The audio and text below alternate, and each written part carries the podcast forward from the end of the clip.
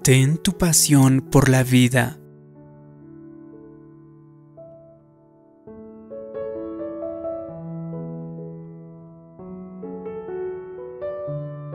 Si quieres llegar a ser lo mejor de ti, es imprescindible que aprecies las cosas buenas que Dios ha hecho por ti. Mucha gente ha perdido su pasión por la vida, han perdido el entusiasmo. En algún momento estaban emocionados con sus sueños, se levantaban cada día con propósito y compasión. Pero ahora, a causa del tiempo que pasó, a causa del desánimo y las presiones de la vida, ya no sienten el mismo entusiasmo, han perdido el fuego. En algún punto quizás estuvieras animado por la persona con quien te casaste. Estabas enamorada y apasionada. Pero ahora la relación se enfrió, se agrió. Estás solo cumpliendo con la rutina de la vida, levantándote, yendo a trabajar, volviendo a casa. Sin embargo, Dios no quiere que vivamos así. Tenemos que levantarnos cada día con entusiasmo, emocionados ante un nuevo día, agradeciendo que estamos vivos y que hay oportunidades que nos esperan, por las personas que hay en nuestras vidas también. Si entendemos que la mayor parte de la vida si tiene que ver con la rutina, todo podría estancarse si lo permitimos. Puedes tener el trabajo más emocionante y aburrirte al hacerlo.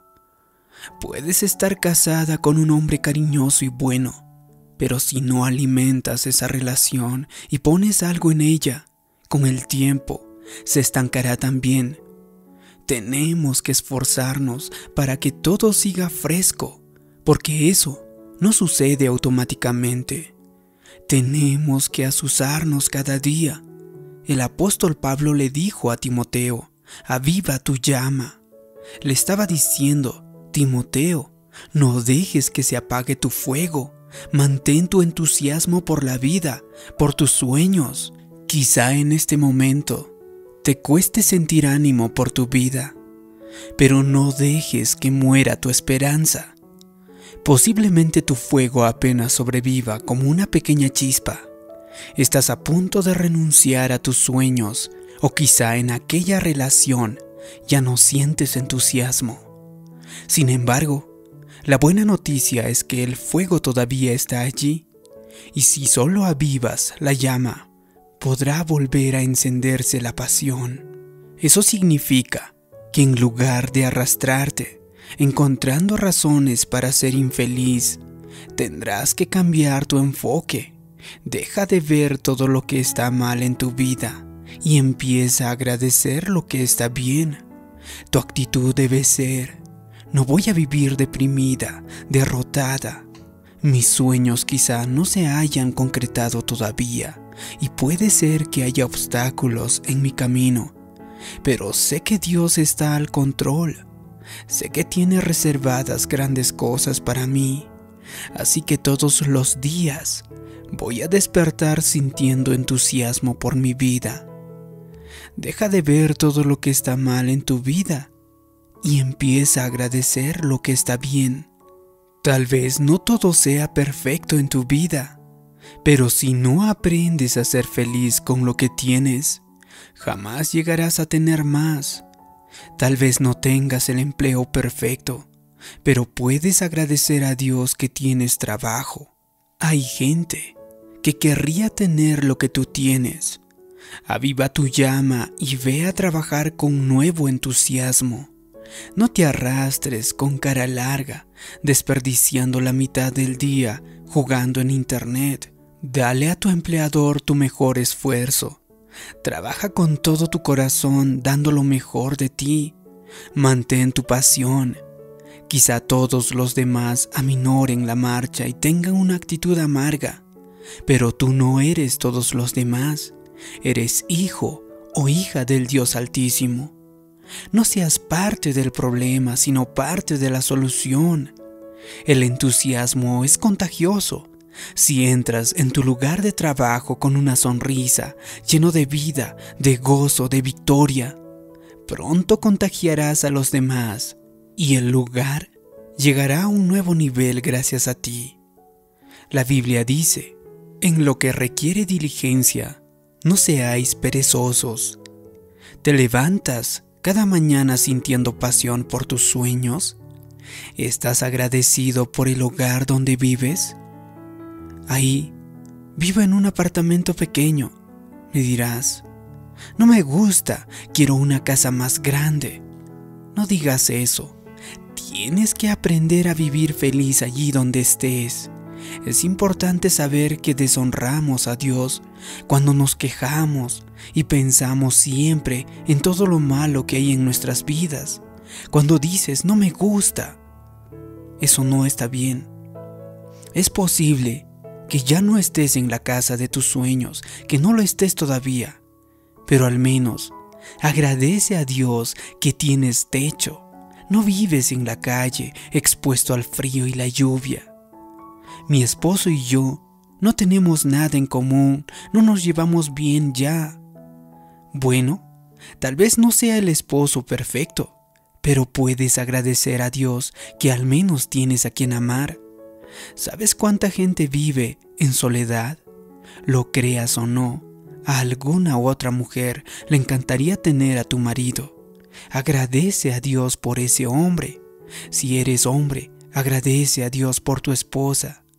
Cada día es un regalo de Dios. Necesitamos reconocer que cada día es un regalo de Dios. Qué trágico es vivir siquiera un día con mentalidad de derrota, sumidos en lo negativo. Ciertamente tendremos obstáculos y desafíos por vencer, pero nuestra actitud tiene que ser, gracias Dios porque estoy vivo, vivo en un lindo país, tengo familia y oportunidades, Así que voy a aprovechar este día al máximo y lo disfrutaré. Lo haría, pero acabo de enterarme de que la semana que viene trabajo más horas. Tal vez me dirás, tengo que salir de viaje por negocios, tengo que cuidar a esos chicos todo el día. Te equivocas, no tienes que hacer nada, tienes la oportunidad de hacerlo. Dios es quien te ha dado el aliento. No podrías trabajar hasta tarde la semana entrante si Dios no te la hubiera abierto la puerta de la oportunidad. Tienes que cambiar tu perspectiva. No hagas las cosas por obligación porque tengas que hacerlas. Hazlo todo con actitud de gratitud. Es decir, no tengo que ir a trabajar hoy. Voy porque tengo la oportunidad de trabajar. No es que tengo que cuidar a estos niños, lo hago porque son una bendición. No tengo que dar, tengo la oportunidad de dar. La Biblia dice, si quisiereis y oyereis, comeréis el bien de la tierra. Es bueno ser obediente, es mejor que no serlo. Pero si realmente quisieras lo mejor que Dios tiene reservado para ti, tendrás que ser más que obediente. Tendrás que estar dispuesto y querer hacerlo. Tienes que hacerlo con la actitud correcta. Por ejemplo, es bueno dar porque hay que hacerlo, pero es mejor dar porque uno quiere. Es bueno ir a trabajar para que te paguen, pero es mejor ir a trabajar porque eres una bendición para alguien. Es bueno seguir casado porque es lo correcto.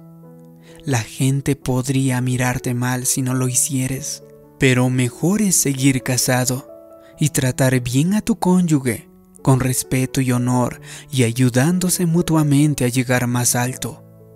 Eso es obedecer y estar dispuesto.